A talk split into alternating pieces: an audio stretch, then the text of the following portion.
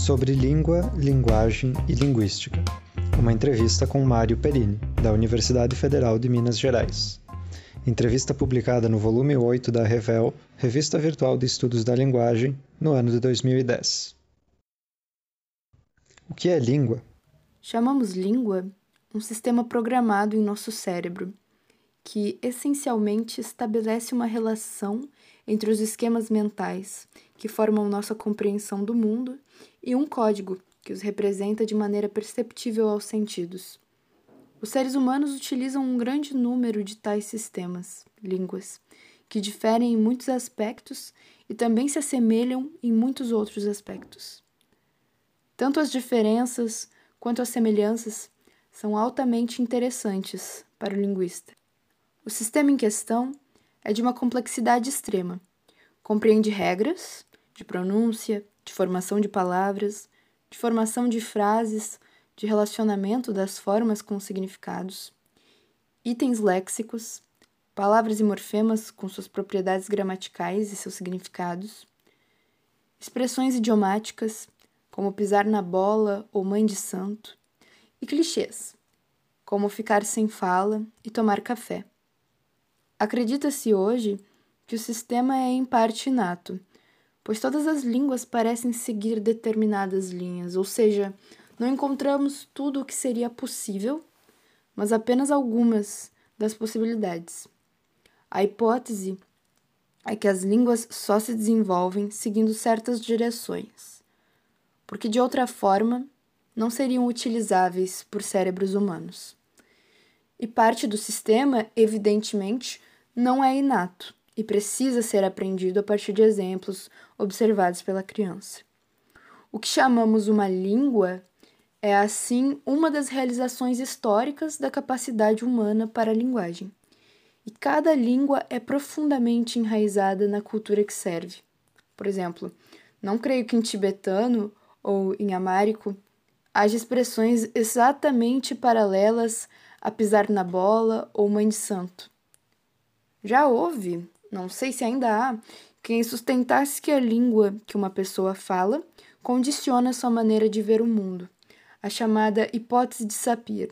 Suspeito que há um grão de verdade nessa hipótese, mas do modo como é geralmente enunciada, ela exagera a importância da língua nos nossos processos cognitivos. Qual a relação entre língua, linguagem e sociedade? Posso começar dizendo que a relação entre língua e linguagem é que uma língua é uma das maneiras como se manifesta exteriormente a capacidade humana, a que chamamos linguagem. Mas o termo linguagem é também aplicado a outros tipos de sistemas de comunicação, que normalmente não são chamados línguas, como o sistema de sinais de trânsito e a linguagem das abelhas. Assim, linguagem é um conceito muito mais amplo do que língua. A linguagem inclui as línguas entre suas manifestações, mas não apenas as línguas. Agora, dito isso, podemos afirmar que as relações entre a linguagem, em geral sob a forma das línguas, e a sociedade humana são muitas e muito importantes. Primeiro, observemos que qualquer sociedade minimamente complexa só pode funcionar e mesmo surgir através do uso intensivo da linguagem. A sociedade funciona através da cooperação e ou conflito entre os homens, e a linguagem medeia esses processos de maneira crucial. A língua falada por um povo é parte da imagem que esse povo tem de si mesmo. Em certos casos, ainda mais significativa do que as unidades políticas em que o povo se organiza. Assim, embora a Alemanha e a Itália só tenham unificado como nações nos meados do século XIX, havia muitos séculos já que os falantes das respectivas línguas se consideravam alemães e italianos. Pode-se mencionar também fatos atuais, como a atitude dos catalães e dos bascos, que insistem em ser diferentes dos demais espanhóis em grande parte por falar em outra língua. Vemos aí uma tendência a fazer coincidir as fronteiras linguísticas com as fronteiras nacionais. Isso nem sempre acontece. como se pode ver pela persistência das fronteiras entre os países hispano-americanos. Mas mesmo assim, um mexicano se sente culturalmente mais próximo de um espanhol ou de um uruguaio do que de seus vizinhos americanos, falantes de inglês. A língua é, sintomaticamente, um dos instrumentos mais importantes na mão de governantes que, para bem ou para mal, procuram enfatizar a unidade de um povo ou de uma nação. Há vínculos necessários entre língua, pensamento e cultura? Entre língua e pensamento, certamente há. Apesar de a língua ser primariamente um instrumento de comunicação, ao contrário do que dizem alguns, ela é também um instrumento de pensamento. Ou seja, podemos utilizar a língua para pensar e constantemente o fazemos. Não acredito que a língua que uma pessoa fala condicione em grande medida sua maneira de pensar, contradizendo a chamada hipótese de Sapir. Mas acho perfeitamente plausível que haja alguma influência da língua sobre as categorias através das quais compreendemos o mundo. Já se fez algum trabalho sobre isso. Por exemplo, sustenta-se que os falantes de certas línguas categorizam as cores de maneira diferente dos falantes do português, e isso se reflete em sua língua. Os russos distinguem duas cores no que chamamos de azul, azul claro e azul escuro. Isso não quer dizer que eles vejam essas cores diferentemente, mas certamente sugere que eles organizam diferentemente esse detalhe da realidade. Mas o verdadeiro vínculo entre língua e pensamento é que o conhecimento e o uso da língua são também formas de pensamento. Ao usarmos uma língua, lançamos mão de conhecimentos não apenas linguísticos, estrito senso, mas de todo tipo de conhecimento sobre o mundo. Por exemplo, podemos dizer animal mamífero, mas não mamífero animal, porque se entende que todo mamífero é animal, e o termo mais restritivo deve ser sempre aparecer depois do menos restritivo. Nesse caso, a ordem das palavras não é determinada apenas pelo nosso conhecimento da língua, ou seja, da gramática, mas também pelo que sabemos sobre o mundo animal. Os exemplos são muitos e mostram que não existe uma fronteira nítida entre o nosso conhecimento da língua e o nosso conhecimento do mundo. A meu ver, existe uma fronteira aproximada entre esses dois tipos de conhecimento, o que nos autoriza a continuar falando de conhecimento linguístico, de gramática, etc. Mas não se trata de um limite entre componentes estanques, porque os pontos de interrelação são muitos. Quanto aos vínculos entre língua e cultura, existem porque a cultura inclui manifestações de base linguística, como a literatura oral e escrita, o humor, as fórmulas e rituais para as diversas ocasiões da vida, nascimento, funeral, casamento, encontros na rua, etc., e todas as manifestações são marcadas por expressões linguísticas especiais. A poesia, por exemplo, utiliza certos tipos de métrica, rima, aliteração, etc., que são específicas de cada língua. Além disso, a poesia lança a mão constantemente de associações que são específicas daquela cultura e que deixam de funcionar quando traduzidas. Pode-se lembrar, por exemplo, como é difícil para um ocidental perceber a beleza poética dos haikais japoneses quando traduzidos, e me lembro de um poema que dizia que a flor é a casa do perfume, que um colega francês achou horrível porque ele percebia a palavra casa como um termo excessivamente concreto. Terra, terra, que só lhe evocava tijolos, reboco, janelas e portas. A linguagem tem sujeito? Sinceramente, não compreendo a pergunta. A palavra sujeito vem assumindo uma gama tão extensa de significados que não vejo como responder sem que pelo menos 50% dos leitores achem que estou fugindo ao tema. Vamos definir direito o que se entende por sujeito e aí talvez eu possa responder. O que é linguística? A linguística é uma tentativa de descrever e compreender um fenômeno muito misterioso. Uma pessoa pode comunicar a outra certas ideias através de sinais sensorialmente perceptíveis. Em outras palavras, é o estudo dos códigos usados pelas pessoas para se comunicarem e da capacidade inata que nos permite levar a efeito essa atividade. Alguns linguistas importantes, como Chomsky, sustentam que a função comunicativa da linguagem é secundária e que a linguagem existe principalmente para permitir o pensamento. Isso cria uma dificuldade na base da metodologia linguística se nos basearmos em enunciados observados para estudar as línguas e daí a linguagem, estaremos usando dados provenientes de um uso marginal do fenômeno estudado. Mas se quisermos partir de dados relacionados com o uso essencial da linguagem, segundo eles o pensamento, teremos que nos limitar à introspecção, e acho que nenhum linguista sustentaria seriamente essa alternativa. O dilema, porém, é só aparente, porque a linguagem é mesmo fundamentalmente um instrumento de comunicação. É possível pensar sem utilizar a linguagem, mas não é possível se comunicar sem utilizar algum tipo de linguagem. Devo acrescentar que a fonte principal dos dados do linguista, mesmo daqueles que se ocupam da teoria geral da linguagem, está nas línguas naturais: português, caxinauá, húngaro e alemão, por exemplo.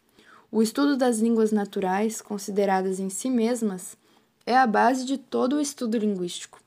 Digo isso porque já ouvi linguistas afirmarem que o estudo das línguas naturais é relativamente pouco interessante para o que entendem por linguística. É uma atitude que não apoio e que considero fora da realidade. Além desse estudo, basicamente estrutural, a linguística também estuda a evolução histórica das línguas, as variantes que uma língua mostra segundo seu uso pelas diferentes classes sociais, as variantes regionais, o processo de aquisição da linguagem pelas crianças e vários outros aspectos da estrutura e do uso das línguas. Há também um esforço no sentido de descobrir os traços comuns a todas as línguas, com a ideia de que eles são evidência de aspectos da programação inata que nos permite adquirir e utilizar uma língua natural. Acrescente-se a tudo isso a procura de aplicações dos resultados da linguística à solução de problemas práticos, em especial ao ensino de línguas. A linguística é ciência? Acho que sim, em princípio. Mas tenho restrições quanto à maneira como alguns linguistas entendem esse status de ciência. Talvez o melhor seria dizer a linguística pode ser uma ciência, dependendo de como a praticarmos. Se é uma ciência, é sem dúvida uma ciência empírica, ou seja, empenhada em descrever um aspecto do universo e em construir teorias que expliquem os fenômenos descritos. Esses dois aspectos são fundamentais. Não há ciência sem descrição sistemática de aspectos da realidade e não há ciência empírica sem teorias que procurem explicar esses aspectos em termos mais gerais, sempre que possível relacionando-os com teorias de outras ciências que se ocupam de aspectos correlacionados. São duas faces de toda e qualquer ciência empírica e uma não pode existir sem a outra, sob pena de prejudicar o caráter científico da atividade em questão. Alguns linguistas atuais, entretanto, parecem convencidos de que é mais importante criar teorias do que descrever fatos de maneira sistemática, precisa e escrupulosamente fiel aos dados da observação. O resultado, a meu ver, é uma não ciência, para não ser malvado e dizer uma pseudociência. Mas o problema não está no caráter da linguística, está na compreensão a meu ver, falha que alguns linguistas têm do trabalho científico. Uma atitude deletéria que observo na linguística atual é a de enfatizar a produção, discussão, crítica e releitura de textos teóricos, sejam recentes, sejam clássicos, sem uma ênfase paralela na sua validação frente a dados reais. Isso tende a reduzir a atividade linguística a uma crítica textual sem conteúdo empírico e, portanto, não científica. Não estou dizendo que não se deva ler Saussure, Chomsky ou Panini, mas é fundamental reconhecer que esses autores e todos os outros só têm sua relevância para a linguística moderna se puderem sugerir novos meios de abordar o estudo da realidade das línguas naturais.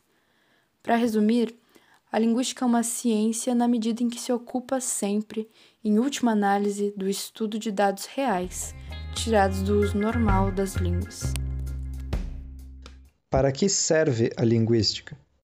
A linguística, como toda ciência, serve para aumentar nosso conhecimento e nossa compreensão de alguns aspectos do mundo. Por outro lado, ela pode ter aplicações, mas estas não fazem parte de sua fisionomia fundamental. São decorrências acidentais. Mal comparando, ficamos muito felizes em saber que a química permite a criação de medicamentos, mas não se pode dizer que a química tem como objetivo a fabricação de remédios. O que a linguística faz é o que faz dela uma ciência: é descrever e, na medida do possível, explicar o fenômeno da linguagem. A linguística teria algum compromisso necessário com a educação? A linguística, como ciência, não tem compromisso com a educação. Já os linguistas, como cidadãos, devem ter e geralmente têm um grande compromisso com a educação. As principais aplicações do conhecimento linguístico se voltam para questões educacionais. Por isso, na prática, a linguística e a educação se ligam bem de perto. É mais ou menos como a relação que existe entre a física e a engenharia mecânica. A fabricação de máquinas não faz parte do objeto da física, mas conhecer física é essencial para um engenheiro mecânico. Muitos linguistas se preocupam com as aplicações de sua disciplina a problemas educacionais e podem mostrar alguns resultados importantes, notadamente na área do ensino de línguas estrangeiras. Já no que diz respeito ao conjunto de habilidades que se tenta transmitir sob o rótulo de língua portuguesa, as contribuições estão em grande parte ainda no reino das potencialidades. Acho que poderíamos dar uma contribuição significativa ao desenvolvimento de áreas como a aquisição da leitura fluente, o ensino de gramática, o conhecimento da realidade linguística do Brasil e o desenvolvimento das habilidades de redação produção de textos, no jargão atual. Mas acho que pouca gente tem se dedicado intensivamente a esses problemas, em oposição à linguística aplicada ao ensino de línguas estrangeiras, que é uma área bem estabelecida, com seus especialistas próprios, revistas especializadas, programas de pós-graduação, etc. É preciso observar que, quando se pensa em aplicação da linguística à educação, é indispensável pensar em termos interdisciplinares.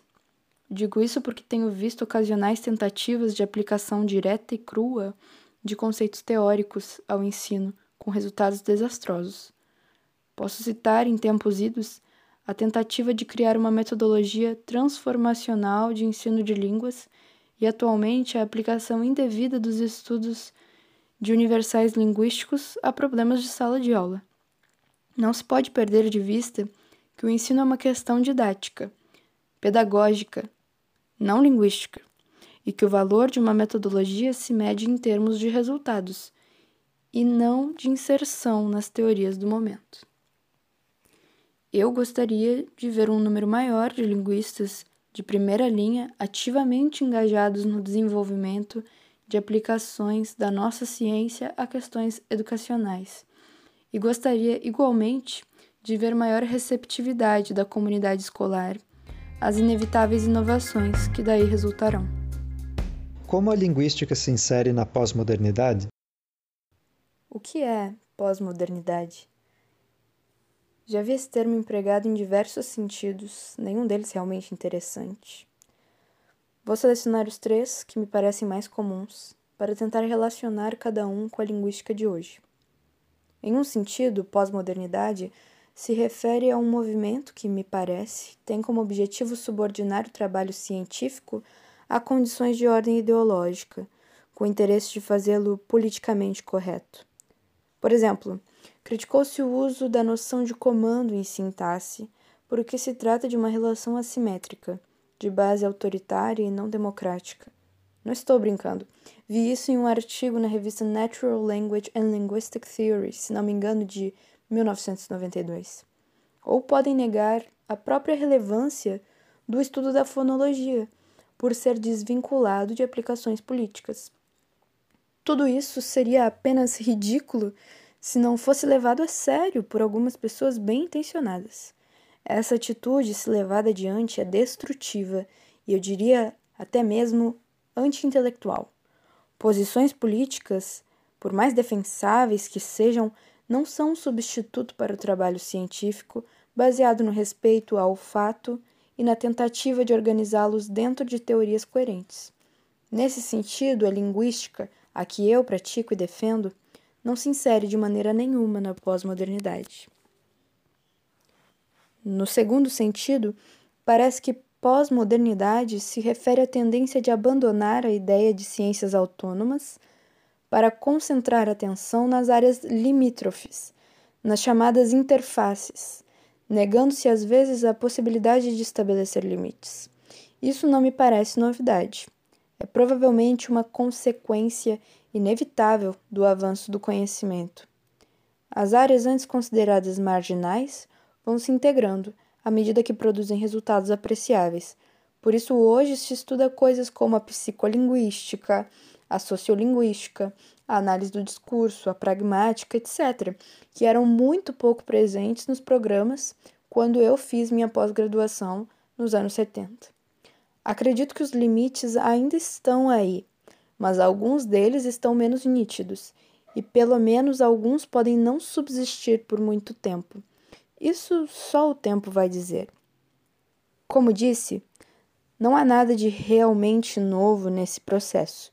Aconteceu sempre e vai continuar acontecendo. É preciso encarar essa integração com espírito crítico, pois há uma tendência a aceitá-la sem exame pelo simples fato de estar na moda. A pesquisa linguística seria submetida a uma cláusula de interdisciplinariedade compulsória. Essa é uma posição ingênua, e, aliás, acontece que a maior parte do trabalho relevante em linguística ainda se faz dentro das áreas e subáreas tradicionais. Mas não há dúvida de que o processo de integração é real. Para dar um exemplo que afeta o meu trabalho, hoje é difícil justificar um trabalho em sintaxe e semântica sem levar em conta os resultados da ciência cognitiva. Só gostaria de enfatizar que, para isso é preciso saber muito bem sintaxe, semântica e ciência cognitiva. Um terceiro sentido de pós-modernidade eu detecto na tendência, mais observável no campo da análise do discurso, de adaptar à linguística certas ideias sobre ciência em geral, às vezes conhecidas sob o rótulo de construtivismo social. Em princípio, essa vertente enfatiza o componente pessoal da atividade científica e varia em grau de radicalismo. Alguns autores apenas apontam que o cientista é um ser humano e que suas crenças e desejos podem influenciar seu trabalho. Já outros autores chegam a posições extremas, como a de negar que o conhecimento objetivo seja possível, porque, segundo eles, a realidade não é acessível à cognição humana, ou mesmo que a realidade não tenha existência objetiva, sendo um construto da mente humana. A primeira dessas posições é, a meu ver, verdadeira, mas bastante óbvia. Já quanto à segunda, o mínimo que posso dizer é que é autodestrutiva. Se a realidade não existe, então as ideias desses autores, assim como os próprios autores, também não existem. E onde é que vamos parar? Não encontrei na literatura linguística tentativas sistemáticas de aplicar essas ideias radicais de construtivismo social, e em geral o que se encontra é apenas uma leitura e releitura infindável de textos, um diálogo inteiramente intrateórico e, como é inevitável, empiricamente estéril. O texto linguístico degenera em um exercício de estilo com uma procura constante de palavras e construções inusitadas, com o objetivo evidente de causar efeito. O conteúdo é totalmente secundário. O apelo aos dados é esporádico e puramente ornamental, e as conclusões são atingidas sem argumentação verdadeira. Já como foi apontado, esses textos têm mais em comum com a pregação religiosa do que com a argumentação científica. Aqui não posso deixar de citar um comentário de Peter Medawar, biólogo britânico, mas nascido em Petrópolis, que viu no estilo desses autores uma certa semelhança com um balé, em que se faz uma pequena pausa de tempos em tempos, em poses bem estudadas, à espera de uma explosão de aplausos. É interessante observar que esses autores, que negam explicitamente a possibilidade do conhecimento científico, tal como se entende usualmente, não deixam de utilizar, em geral inadequadamente, noções e termos da ciência estabelecida. Vem daí as frequentes alusões à física quântica e as críticas ao paradigma newtoniano, noções que não se aplicam à linguística e que parecem ser utilizadas sem conhecimento de seu significado nas áreas originais. Como disse, a análise do discurso, aliás, uma área perfeitamente respeitável da linguística, é a que tem sido mais seriamente afetada por esse tipo de problema. Em vez de estudar as condições de produção do sentido no discurso, as eventuais interações entre as estruturas gramaticais e as condições de uso das mesmas, a coesão e a coerência dos textos, as regras de retomada anafórica e outros temas que só podem ser abordados no âmbito do discurso, algumas pessoas se desviam para estudos literários, novamente uma área respeitável, mas profundamente infectada por ideias não científicas ou para a pura e simples. Pergunta 10. Quais os desafios da linguística para o século XXI? Aqui eu sou jogado um exercício de previsão do futuro. E, como todo mundo, vou responder dizendo que eu gostaria que a linguística fizesse no século XXI. Distingo dois aspectos nessa pergunta de um lado, os desafios teórico-metodológicos e, de outro, a questão da relação da linguística com áreas limítrofes. Do ponto de vista teórico-metodológico, o grande desafio deve ser uma reavaliação rigorosa e impiedosa das teorias à luz dos dados da experiência. Isso implica em valorizar mais o trabalho descritivo frente à elaboração de teorias e modelos de análise. O trabalho científico se compõe de observação e teorização, e nenhum desses aspectos é dispensável. Mas nem a observação sem teoria, nem a teorização sem dados tem utilidade. No momento, acredito que se tem teorizado excessivamente, e em certos setores percebo quase que um desprezo pelo trabalho descritivo. Não acredito que nosso conhecimento da linguagem esteja avançado a ponto de permitir a elaboração de teorias abrangentes e detalhadas, como algumas das teorias atualmente correntes. Acho que a linguística está em grande parte no estágio da história natural, em que a prioridade é o levantamento de dados confiáveis e sua sistematização segundo princípios rigorosos. Vou repetir. O problema não é a teorização, mas a teorização prematura, isso é, sem fundamentação suficiente nos dados. Já do ponto de vista da relação da linguística com áreas limítrofes, creio que a tendência que se observa hoje vai continuar. Cada vez mais será necessário levar em conta a relevância da informação de ordem psicológica, cognitiva e sociológica para a descrição das línguas e muito em especial para a construção da teoria. Ou seja, a linguística, tal como tantas outras disciplinas, deverá se redefinir, em parte, progressivamente, à medida que avança o século.